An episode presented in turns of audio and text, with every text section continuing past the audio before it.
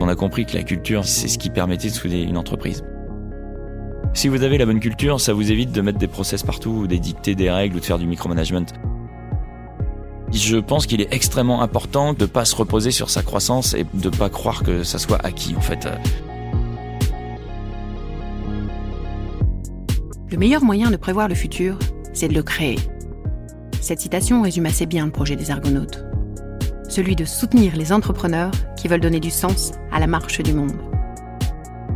Bienvenue sur le micro des Argonautes, une série d'escales avec des hommes et des femmes qui nous partagent leur expérience. Bonjour, je suis Romain Moulin, le fondateur d'Exotech. Dans cette escale, je vais vous expliquer comment on a géré l'hypercroissance euh, que l'on a rencontrée à Exotech.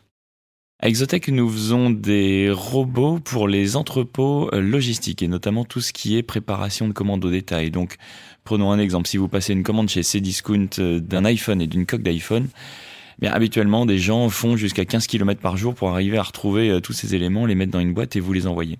Le principe d'Exotech a été de dire, on crée une flotte de robots qui vont de 10 robots à 200 robots, qui vont euh, naviguer dans le stock, qui sont capables de monter sur leur axe, c'est la particularité d'Exotech, jusqu'à 12 mètres de haut, et de redescendre les bacs pour les amener aux opérateurs. Ce qui fait que votre opérateur reste en dehors du stock, il travaille 5 fois plus vite euh, généralement, et ça permet aussi de stocker jusqu'au plafond, jusqu'à 5 fois plus dense. Exotech a été créé en 2015. On a vendu notre premier contrat en 2016 à Cdiscount et ensuite euh, tout s'est enchaîné très vite. Si je reprends euh, les chiffres d'Exotech, euh, il y a deux ans, on a fait 45 millions de chiffres d'affaires. L'an dernier, on fait 100 millions de chiffres d'affaires. Et cette année, on va faire 200 millions de chiffres d'affaires. Avec des effectifs qui croissent à peu près à la même vitesse que le chiffre d'affaires. On est 350 personnes cette année. Il faut qu'on soit 600 à la fin de l'année. Chapitre 1, l'hypercroissance, ça se prépare. Quand on a créé Exotech, on s'est inspiré un petit peu de ce qu'on voyait euh, des startups américaines. Les startups américaines sont très fortes à créer dès le début euh, tous les éléments pour être capable de scaler ensuite et de grandir très vite. Et c'est très important sur certains éléments qui sont difficiles euh, d'agrandir facilement, de dès le début euh, taper très large pour ensuite ne pas être limité dans sa croissance. Si je prends l'exemple d'Exotech, par exemple, chez nous, les mètres carrés sont importants. Donc il faut se poser dès le début la question de combien de mètres carrés on a besoin pour nous construire les robots, par exemple, mais même en termes de bureaux. Parce que si vous avez tapé trop petit, ensuite vous commencez à diviser votre entreprise en plusieurs bâtiments, vos équipes sur plusieurs bureaux, ce qui est vraiment euh, limitant dans la croissance. Donc, euh, je pense qu'il ne faut pas hésiter à voir large, à tailler grand, pour euh, ensuite donner tous les moyens à l'entreprise de croître quand les clients vraiment achètent euh, l'idée. Un élément important aussi, c'est que hum, assez rapidement, vous allez atteindre les limites des cerveaux d'une personne. Si je prends l'exemple chez nous de construire un robot, il y a 250 références de pièces, il y a un millier de pièces dans un robot. Les premiers robots, vous pouvez les construire avec une personne qui passe toutes les commandes, qui a une feuille Excel et euh, qui vérifie que les commandes arrivent. Au bout du dixième robot, ça marche plus en fait. Donc, euh, faut aussi aller euh, vite et euh, dès le début à mettre des systèmes d'information qui permettent de gérer la croissance à processer tout ça et à, ce que l'information ne soit pas juste dans le cerveau de quelqu'un. Il faut que ça soit capable d'être géré par plusieurs personnes puisque assez rapidement, encore une fois, les premiers robots, on était une dizaine quand on les a montés, mais un an plus tard, on était 40. Donc si vous n'avez pas les process, si vous n'avez pas les systèmes d'information qui permettent de faire bosser euh, des équipes comme ça ensemble, ça limite vraiment la croissance de, de l'entreprise. Et on l'a entendu dans d'autres entreprises qui faisaient du hardware comme nous, qui n'avaient pas installé un ERP assez rapidement, qui ensuite se trouvent limités dans leur capacité de fabrication. Un élément important, c'est euh, quand on fait du hardware comme nous, quand on envoie quelque chose sur la base installée, quand on envoie quelque chose sur les clients, c'est très dur à modifier. Et c'est des questions que se posent pas forcément des entreprises qui font du pur euh, logiciel, parce que c'est quand même plus facile de pousser un upgrade de logiciel pour faire euh, de la correction de bugs. Nous, une fois qu'on a envoyé quelque chose chez un client, on peut corriger des bugs hardware, mais c'est vraiment compliqué, et en plus notre image est dégradée auprès du client. Donc c'est extrêmement important pour des entreprises comme nous d'avoir un niveau d'attente, euh, de, qualité de ce qui sort de l'usine pour qu'une fois que ça soit sorti de l'usine, on n'en entende plus parler. Par là, on s'est inspiré de notre expérience à General Electric avec Renault. On était euh, architecte hardware et logiciel chez General Electric Medical à, à côté de Versailles. Et c'est une entreprise qui était habituée à envoyer des, des, des, produits partout dans le monde. Et de la même manière, quand un mammographe sort de l'usine, c'est pas pour qu'il revienne ou pour qu'on lui envoie un patch correctif hardware euh, plus tard.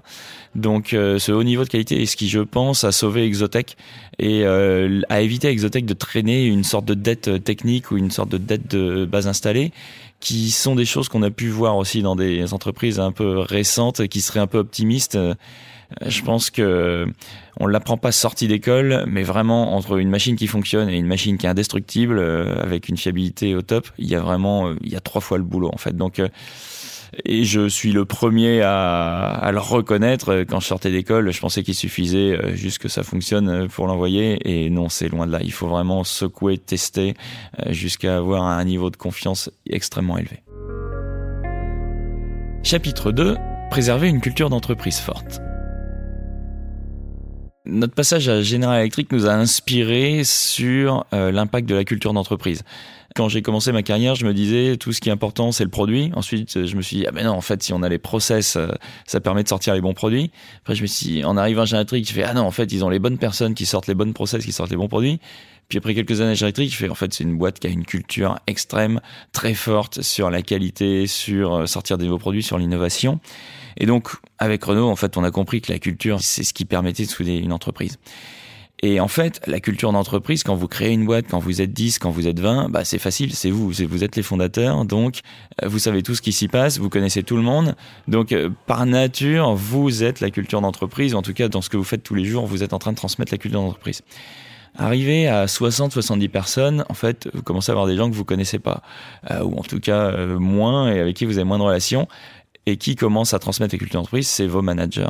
Donc c'est extrêmement important et pour nous c'est un challenge de tous les jours de passer du temps, de vérifier que les managers euh, se reconnaissent dans la culture d'entreprise et qu'ils la transmettent euh, aux couches du dessous. Donc, on passe du temps avec les managers. Tous les mois, on a ce qu'on appelle Exotech Life, où on, raconte la stratégie d'entreprise euh, aux gens. Vous devez être euh, aussi euh, irréprochable, c'est-à-dire si, si vous attendez une qualité très élevée des tests ou des choses comme ça, ça veut dire que vous, dans ce que vous rendez, quand les gens vous voient, il faut aussi appliquer ça mais c'est vraiment important. Et c'est des questions qu'on se pose constamment, sur lesquelles on passe du temps avec les employés pour vérifier la culture d'entreprise. Enfin, pour vérifier en tout cas qu'elle n'est pas en train de se diluer. Puisque au final, si vous avez la bonne culture, ça vous évite de mettre des process partout, ou d'édicter des règles, ou de faire du micromanagement. La culture va offrir aux gens euh, la réponse à leurs questions euh, face à un problème. Notre euh, élément numéro un, c'est comprendre le client, quoi. Et si tout le monde arrive à savoir pourquoi son travail, comment son travail est lié au client, généralement, ça donne beaucoup de réponses à quel choix je dois faire pour faire mon travail au jour le jour. Je peux prendre l'exemple d'un autre mantra qu'on a chez Exotech qui s'appelle euh, Safety Performance Cost. Qu'est-ce que ça veut dire? Ça veut dire que d'abord, on fait une machine qui tue personne, ensuite on fait une machine qui réalise la promesse euh, qu'on a faite au client, et ensuite on la fait pour pas cher. Il faut faire les trois pour faire une boîte euh, qui a du succès, mais il faut surtout pas se tromper de priorité. Et donc, ce simple mantra fait que s'il y a une faille safety sur un élément un jour à Exotech, tout le monde saura que c'est priorité euh, numéro zéro. Il n'y a plus de question euh, d'argent à dépenser, il n'y a plus de question euh, de, de priorité, c'est la priorité zéro. Donc, ce genre de choses permettent aux gens de se raccrocher et de pas se poser trop de questions quand faut avancer. Chapitre 3 Day One Exotech a deux types de compétiteurs. Six ou sept compétiteurs euh, en face de nous qui sont euh, des boîtes assez traditionnelles qui ont eu des très beaux résultats, qui sont extrêmement reconnus, euh, des boîtes qui font de 1 à 3 milliards de chiffre d'affaires, qui font, j'appelle ça de l'automatisation à l'ancienne. Donc du très bon travail, mais à l'ancienne. Et Exotech est venu en disruptant ce milieu-là en offrant la même proposition de valeur au client, mais en rajoutant en plus la flexibilité des systèmes qui s'installent beaucoup plus vite et qui se modifient ces compétiteurs-là, pour nous, sont, on va dire, le modèle, enfin, le modèle à tuer, le père à tuer. À côté de ça, on a plutôt naissants et qui sont derrière nous tout un tas de nouvelles entreprises parce que la robotique des entreprises, les gens savent que c'est le futur, il y a de l'argent disponible, qui vraiment poussent et qui cherchent à rattraper je pense qu'il est extrêmement important de pas se reposer sur sa croissance et de pas croire que ça soit acquis. En fait, euh, on a fait x2 euh, il y a deux ans, x2 l'an dernier et encore cette année, mais ça sera pas comme ça indéfiniment. Et euh, pour nous, je pense que à travers la culture d'entreprise, il faut arriver à transmettre cette notion de ça reste en fait une question de vie ou de mort. Qu'est-ce qui fait la force d'une startup? C'est que quand vous créez une startup, euh, il y a 300 000 euros sur votre compte et euh, vous voyez l'argent descendre. Et l'argent descendra et quand il sera zéro, vous serez mort. Et donc, c'est une question de vie ou de mort d'arriver à vendre votre proposition de valeur à un client et de gagner de l'argent avec ça. Et c'est ce qui lance l'entreprise. Elle doit réussir à gagner plus d'argent qu'elle n'en dépense. C'est juste la définition même de sa vie. Cet élément-là, euh, c'est ce que Jeff Bezos, euh, dans une lettre aux actionnaires, appelle ça le day one, le, premier jour d'une boîte. Et Jeff Bezos dit à juste titre que à un moment, si votre boîte passe au jour 2, c'est que c'est le début de la fin en fait.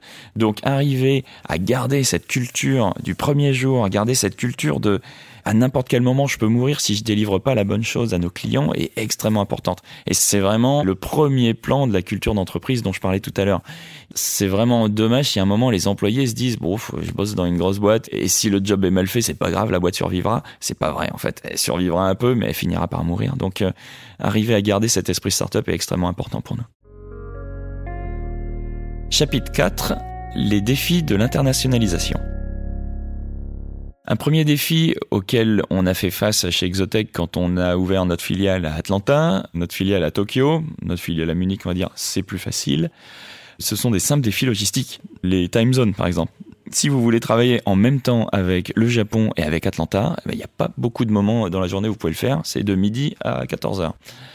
Ça demande des changements euh, d'organisation euh, d'entreprise et il faut vraiment que l'entreprise soit prête et s'oriente à ça. Un deuxième euh, défi, c'est la langue. Alors, Exotech était par nature anglaise. On savait dès le début qu'il fallait monter une boîte internationale. Donc, tous les documents chez Exotech sont en anglais. Mais le stand-up qu'on fait à 9h tous les matins, on fait un petit stand-up juste pendant 5 minutes pour donner les nouvelles de la boîte, était en français. Et à un moment, bah, si vous voulez pas perdre euh, les Japonais, il faut basculer le stand-up en anglais. Ce faisant, vous avez récupéré la dizaine de personnes au Japon, mais vous avez euh, potentiellement perdu une vingtaine de personnes euh, à la fabrication qui parlent anglais, mais qui sont beaucoup plus confortables en français. Donc ce sont des choix assez durs qu'on a eu à faire, qui au final, bon, un an plus tard deviennent évidents parce qu'il y a tellement de gens à l'étranger qu'il faut parler anglais, mais il y a un basculement comme ça euh, de la langue et de la culture en général qu'il faut prendre en compte et auquel il faut réfléchir. Euh, ensuite, le défi euh, qui se rajoute par-dessus ça, c'est les différences culturelles. Quand on embauche des Japonais, quand on embauche des Américains, même quand on embauche des Hollandais par exemple, bah, on a des gens face à soi qui n'ont pas forcément les mêmes manières de réfléchir. Donc, faut à la fois trouver des gens qui se retrouvent quand même dans la culture et ça cette culture vous pouvez la retrouver euh, internationalement mais euh, comprendre quand même euh, qu'ils vont pas réagir ou réfléchir de la même manière alors c'est génial en fait ça apporte une fraîcheur à la boîte et, et des challenges qui sont vraiment extrêmement intéressants mais euh, par exemple, avec le Japon, on sait que euh, on doit interpréter certains signaux faibles. Euh, tout nous remontera pas forcément de manière aussi franche qu'on était habitué en France. Donc on a on a fini par comprendre certaines choses, certains signaux faibles où il faut redemander des explications, redemander s'il y a quelque chose qui va pas pour arriver à bien fonctionner, pour mettre tout le monde dans le même bateau. Culturellement, si je prends l'exemple des Américains par exemple, aux États-Unis, on fait face à un marché du travail où les gens sont extrêmement mobiles. Donc, ça va très vite d'embaucher quelqu'un, mais on n'y a pas encore fait face, mais on est prêt mentalement sur le fait que ça va aussi très vite quand ils vont vouloir euh, aller euh, chez la compétition. Donc il y a une notion euh, de loyauté qui n'est pas la même qu'en France. On, on est face à un marché du travail beaucoup plus volatile, par exemple. Chapitre 5 Comment préserver son équilibre pro et perso L'équilibre pro-perso a plutôt été euh, préservé euh, pour ma part. Euh, j'aime bien travailler, je ramène souvent du travail à la maison, mais j'ai tendance à ramener des choses que j'aime bien et à laisser les choses qu'il faut faire mais que j'aime moins au bureau.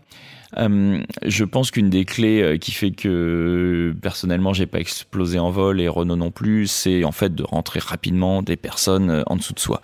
Faut être capable de déléguer, faut trouver les bonnes personnes un élément euh, qui a été assez euh, important pour Renault, c'est le jour où on est parti en vacances en même temps dans la boîte. Et on s'est dit, c'était il y a un an, et on s'est dit, bon, cette boîte tourne, on peut partir en vacances en même temps et ça continue d'exécuter. Donc, euh, bah, il faut pas hésiter à rentrer des gens plus forts que soi auxquels on est très ravi de leur laisser les clés pour se concentrer vraiment sur les aspects stratégiques et on a vraiment des très très bons profils à qui nous permettent de prendre des vacances en même temps avec Renault. Si encore une fois on se tourne vers les startups américaines, on a euh, des fondateurs américains qui sont très bons pour lever de l'argent et là où euh, c'est peut-être moins le cas maintenant parce qu'il y a plus d'argent et on y est plus habitué en France, mais il y a quelques années, là où une boîte française allait lever 500 euh, 000 euros, l'américain il allait lever 5 millions. Et donc ensuite, bah, ça permet de rentrer les bonnes personnes et d'exécuter plus vite et en fait d'être prêt pour la croissance en fait. Donc c'est toujours un peu facile de dire ça une fois qu'on est en hypercroissance parce qu'encore une fois quand vous avez euh, l'argent de vos friends and family qui est en train de brûler sur le compte c'est un peu facile de dire faut lever 5 millions pour aller vite mais maintenant que l'argent est disponible c'est vraiment le conseil que je donnerais aux jeunes entrepreneurs c'est que faut pas essayer de faire des économies de bout de chandelle. Il vaut mieux passer un peu plus de temps pour lever plus d'argent pour ensuite être capable d'assurer des fondations euh, très solides euh, pour aller vite. En conclusion, je dirais que le plus grand risque, euh, alors le plus grand risque, je pense qu'il change tous les ans pour Exotech, mais en ce moment le plus grand risque pour Exotech, c'est euh, de perdre sa culture. On va passer de 300 à 600, et là c'est officiel, je connaîtrai vraiment euh, plus la moitié de la boîte. Et ce qu'on disait sur la culture, ça va être euh, la culture, la formation, je pense aussi, ça va un petit peu ensemble, mais euh, on doit avoir une machine de guerre de formation des gens. Il faut qu'ils arrivent, il faut qu'ils soient euh, formés, il faut qu'ils soient dans le bain tout de suite, et ça sera une des clés d'Exotech, à mon avis, sur les deux années à venir, de devenir une entreprise apprenante qui est capable de croître très vite et d'avoir tous les gens opérationnels très rapidement et le bain dans la culture de l'entreprise. Merci de nous avoir accompagnés sur cette escale. Le micro des Argonautes, un format proposé par le MEDEF de Lille.